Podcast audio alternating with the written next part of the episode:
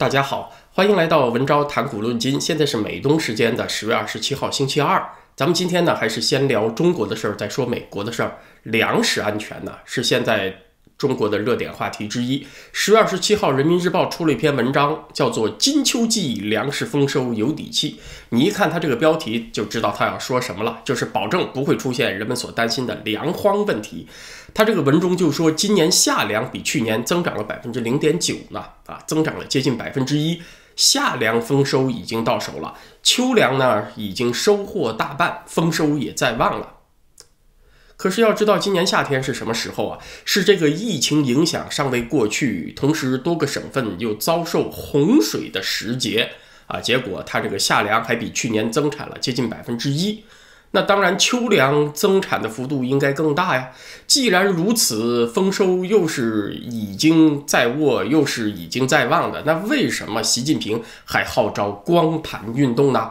啊，吃光盘中的食物不要剩，是以最高指示的方式号召节约粮食。那有人说，那节约粮食反正就是美德，什么时候宣传都没问题。那行，既然节约是美德，为啥去年不弘扬，前年不宣传，今年出来弘扬呢？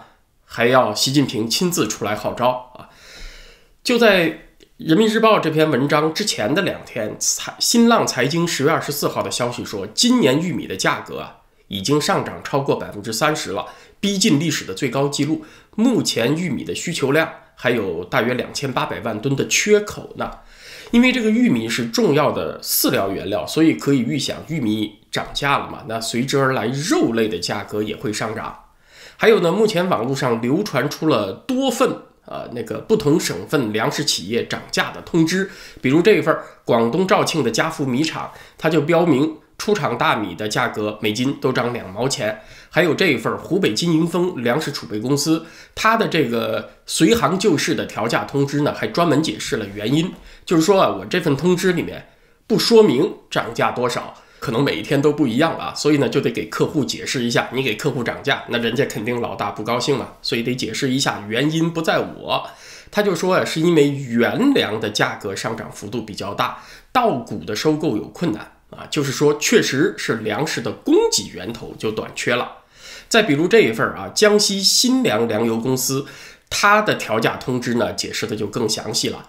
就说因为疫情和自然灾害，指的就是洪水，几大产粮省份呢，又收割季节连下了两个月的雨，那总体呢，今年大米产量比往年锐减了百分之三十啊。那你看，都减了百分之三十了，还哪来的增长呢？这不就直接打了人民日报的脸吗？呃，而且他这个通知中还说呢，出现了农民惜售的现象，也就是农民把粮食囤积起来不卖啊，准备呢要卖个高价。各地米厂都进入了抢粮模式，有的粮商呢甚至拿着现金都买不着粮食。按照这一份通知，对于未来一到两个月市场的预计啊，每吨大米至少啊得涨。两百到五百元，也就是每公斤涨两到五毛钱啊，只给出了一个大致的涨价范围，让客户们有心理准备。如果粮食企业现在都已经进入了涨价环节，在经过物流和其他中间商环节，消费者最后看到的零售价。它虽然时间上会有一定的延迟，但是不出意外也会有增加。那咱们在中国的观众网友呢，可以在视频的留言区谈一谈您所在的地方啊，是不是粮食已经涨价了，还有涨了多少？呃，可以和其他地区的网友分享交流一下。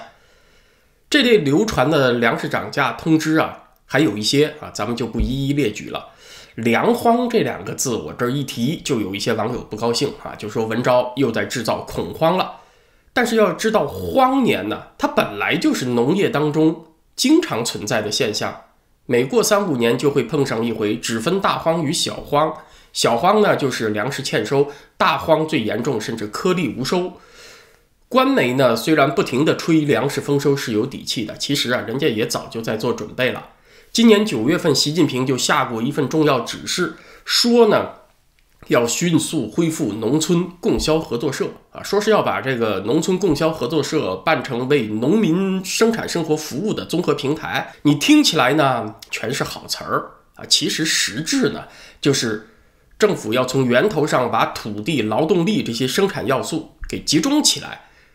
分散的情况下，政府不好掌握嘛，集中起来就好掌握了。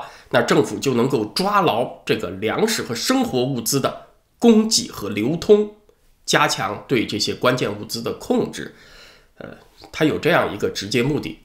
那供销社这个东西呢，可能年轻的网友已经不熟悉了啊，因为它作为计划体制的遗留产物，从上个世纪九十年代以后，其实已经衰落了，直到近年它又有恢复的迹象。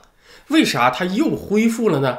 最初把这个东西拿出来复活的动机，就是避免粮食、生活物资它们的价格波动太大。因为在二零一零年代初呢，中国有过食品价格的大幅上涨。什么算你狠呐？唐高宗啊，这些故事可能有的朋友还记得。事后总结啊，就说什么原因造成的呢？就是从农田到餐桌这个过程啊，中间环节太多又混乱，这些中间商不断加价，所以呢，老百姓买到的粮食副食品就越来越贵。从那个时候开始呢，中共高层就觉得在食品供给这个问题上啊，政府还是不能够完全交给市场。民以食为天嘛，食品价格波动大了，中共觉得不利于稳定啊，其实主要是不利于政权稳定。他说不利于社会稳定，那不利于稳定怎么办呢？呃，中共解决不稳定的思路从来都是自己去控制。他觉得把生产流通各个环节抓在手里，自己能掌控，主动权就大了啊！这叫东西南北中，党领导一切嘛。他不会走市场化的道路，让这些经销商还有生产者他们通过一个完善的市场机制彼此协调来达到稳定啊。他是喜欢自己控制，这样比较看得见摸得着啊，自己有安全感。那么大家听说过的那个统购统销模式呢？它的实质就是把粮食流通领域那些独立经营的中间商啊，尽量踢出去、排除出去，就像那个国有银行控制金融领域一样啊，同一个思路，由这个供销社代理政府去向农民征购粮食，然后呢再送到政府指定的粮食加工企业去加工，然后再走政府指定的销售渠道，整个过程都是政府一手包办，这就叫统购统销。其实啊，现在想完全恢复这种模式已经做不到了。倒不是说中共的行政能力做不到，而是说呢，你把这中间过程整个行业人家的饭碗都砸了，对吧？那那么多人没有办法就业，那人家就造反了。所以完全取消这个市场因素，它已经做不到。但是呢，如果粮食短缺到一定程度，为了避免价格的大幅度波动，它是有可能让供销合作社满血复活，扮演更加重要的角色，取消一些自由竞争的因素。他把这个生活必需品的流通环节尽量抓在自己手上，再辅之以像电子货币这种。变相的电子粮票的方式啊，来控制这个消费者终端的购买行为，把尽量多的因素全都牢牢抓在自己手上，他就觉得安全了。这就是中共的思路。那这种政府接管市场的做法，对于稳定社会啊，咱们就说稳定社会这个目的吧，有没有用呢？短期来说还是有一定用处的，比如说在战争期间啊，但是长期化的不行，因为长期化它就给人民生活带来不便，民众也不会配合。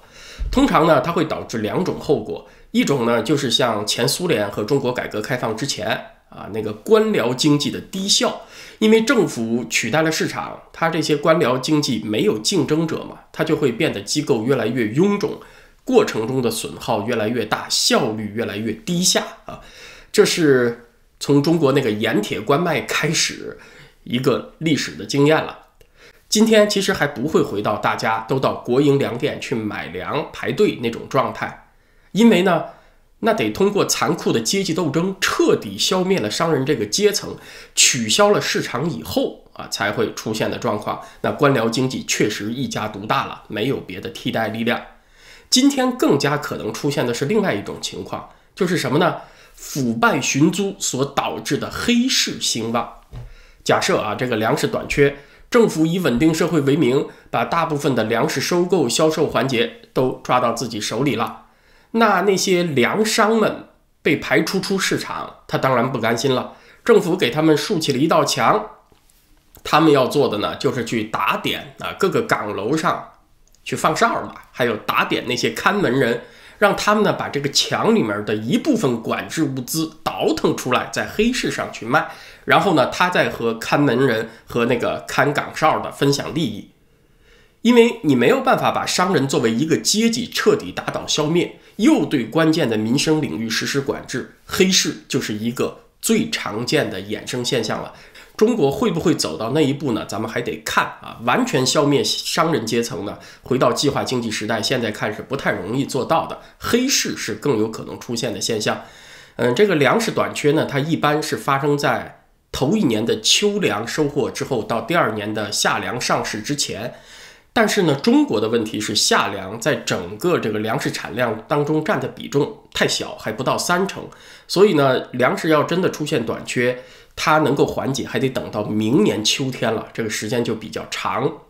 中间这个空档呢，就只有靠进口和释放粮食储备来解决。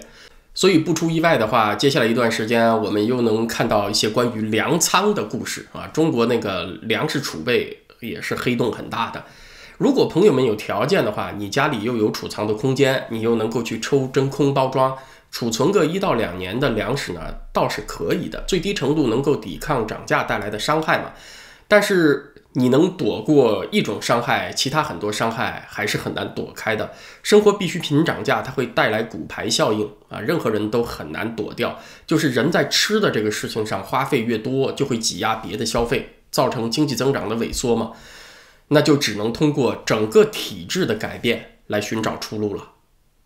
说完了粮荒啊，剩下的时间继续聊美国大选。有美国的朋友说，在川普和拜登最后一轮辩论之后啊，网络上出现了一个热搜现象，就是修改选票。Can I change my vote？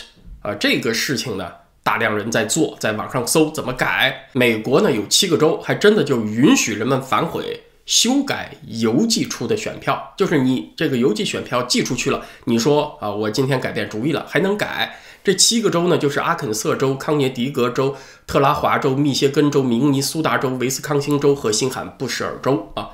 怎么反悔呢？各个州的规定不一样。明尼苏达州呢要求严一点，它得是在距离大选十四天以前，你是可以修改已经寄出去的邮寄选票。那现在离投票日还有一个星期，应该是不行了。威斯康星州呢更宽一些，只要是时间许可，你就可以重新提交邮寄选票。康涅狄格州呢，是在选举日之前的那个星期五下午五点钟之前，投票人都可以收回寄出去的缺席选票。之后呢，你既可以选择亲自去投票站投票，或者你也可以选择再申请一张邮寄选票。截止到十月二十六号啊，美国选民的提前投票已经超过了六千万，预计今年投票的总数是一点五亿。已经邮寄选票的人有多少人想反悔呢？啊，这个确实现在还没法知道。呃，反悔这个过程，它肯定会让选民多费一些周折，有一定成本。最起码你要重新提出申请，这样那样要多花一些时间嘛。最后反悔了多少，恐怕我们得大选结束以后才会知道。所以我说，这非常有可能是正在进行中的又一波十月惊奇。只不过呢，它是在默默进行当中，你现在不知道结果。今年美国大选确实很特殊，很多现象都可以载入史册的。好在呢，这些寄出去的选票没有拆封，选民你只要提出申请来，去核对你的地址，应该还能找得到你那个票，把它找出来，注销作废就可以。如果已经开票，那就没得改了，又是不记名的。你说我想改投票，哪一票是你投的？那也没处找去，对不对？那这个提前投票反悔，有很多人干这事儿，对谁有利呢？那没有什么疑问，就是对川普有利，因为喜欢提前邮寄投票的人，多数啊是民主党的支持者。正好在可以反悔的这些州里，有密西根、新罕布什尔，还有威斯康星，也是传统上的摇摆州。一个多星期以前，拜登儿子亨特·拜登那个电脑门曝光，牵扯出很多消息啊，拜登家族和中共高层合伙发大财。才出现了很多人查询如何修改邮寄选票这个事情。那么推测呢，可以得知这个想反悔的人呢，应该多数是已经投票给拜登的人。那当然对民主党相当不妙。虽然说对川普有利，但是呢也有弊。就是这种事情啊，它不可避免的会增加选举过程的混乱程度，为日后败选的一方去扯皮打官司留下了画饼。呃，但是呢，咱们从另一个角度看啊，拜登儿子硬盘门曝光这一个多星期，连网上查询如何重新投票的人都激增了。那么还没有投票的选民作何感想呢？啊，那是不是这个趋势也比较明朗了呢？距离大选投票日还有一个星期，呃，最近是接连出现了一些对川普有利的迹象。呃，昨天晚上大法官巴雷特的任命啊，终于获得了参议院的通过。川普没闲着，几个小时以后就主持了大法官任命的宪法仪式。今天呢，这个巴雷特就去上班了啊！你看这个效率也是挺高的，这样就巩固了保守派在最高法院的优势。一旦选举结束出现争议，只要是那种票数比较接近的争议，又有正当理由可以去一争的，那么川普在最高法院获得的支持优势就比较明显了。现在看美国的左翼主流媒体和硅谷科技巨头，他们是最强大的反川基本盘，他们确实对川普的怨恨深入骨髓啊，他的立场是无从转变了。不管拜登出多大的丑闻，他们都会投拜登的票。除他们之外呢，我们这几个星期已经明显看得出来啊，民主党的气势在下降了。从川普病后出院，再到这个硬盘门曝光。很明显，拜登的气势接经受了接连不断的打击，而这两个特殊的利益群体呢，就是主流媒体和科技巨头，他们现在是有点不管不顾了，啥都豁出去的劲头了，把一切赌注都压在了拜登身上，甚至做出了利用自己的垄断资源优势拉偏价这种事情，都有违起码的职业操守了。什么删帖封号啊啊，这种就表现的太明显了。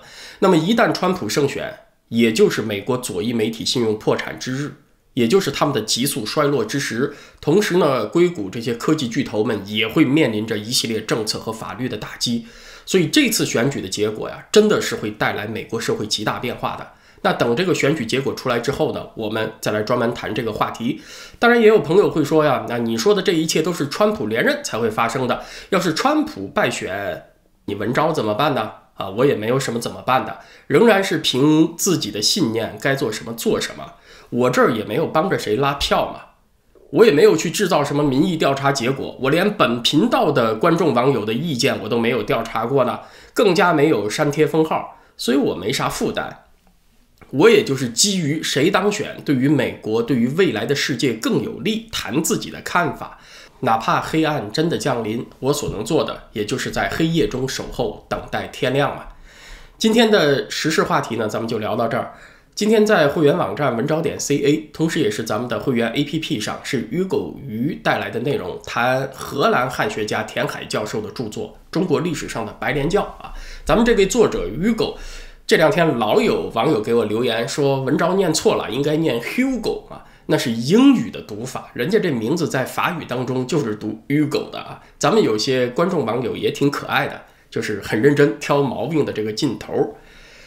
在中国大众的印象当中啊，白莲教不是啥好词儿啊，似乎是与太平天国、义和团类似的团体，经常被贴上什么愚昧啊、邪教的标签儿。但是在田海教授的研究当中呢，其实啊，中国历史上并不存在一个前后连贯一致的所谓白莲教的运动。在东晋之后啊，就是往上可以追溯到东晋，是有一部分信奉净土宗的居士文人。他们结成所谓的联社啊，就有个“联”字儿，那是因为他们不满意佛教寺院和政府啊走得太近，过于世俗化。这确实是宗教团体里面的一种反体制运动，但是人家呢，只是一个非常松散的修炼团体，和后来所说的白莲教是没有一毛钱关系，完全扯不上。田海教授。认为所谓的白莲教啊，其实是统治者把不同时代的民间反抗者都归类的一个标签儿，就是看谁不顺眼，你多少呢又有那么一点宗教的痕迹，什么施符水啊、治病啊，这在古代是非常普遍的啊。反正就给你贴上白莲教的标签儿，然后呢一棍子打死，就像今天政府给谁贴上一个邪教的标签儿，就可以批倒批臭随便杀了。那时间久了以后呢？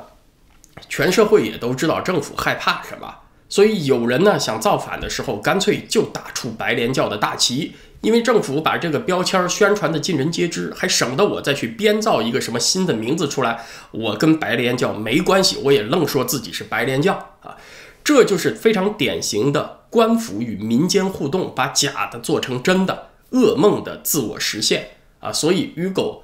它这个系列叫做《帝国梦魇》嘛，啊，就是这个意思。这种事情在中国的历史上是不断的重演的。所以今天呢，在会员网站上是鱼狗带来的这个内容，在 YouTube 上呢，咱们明天再见，谢谢大家。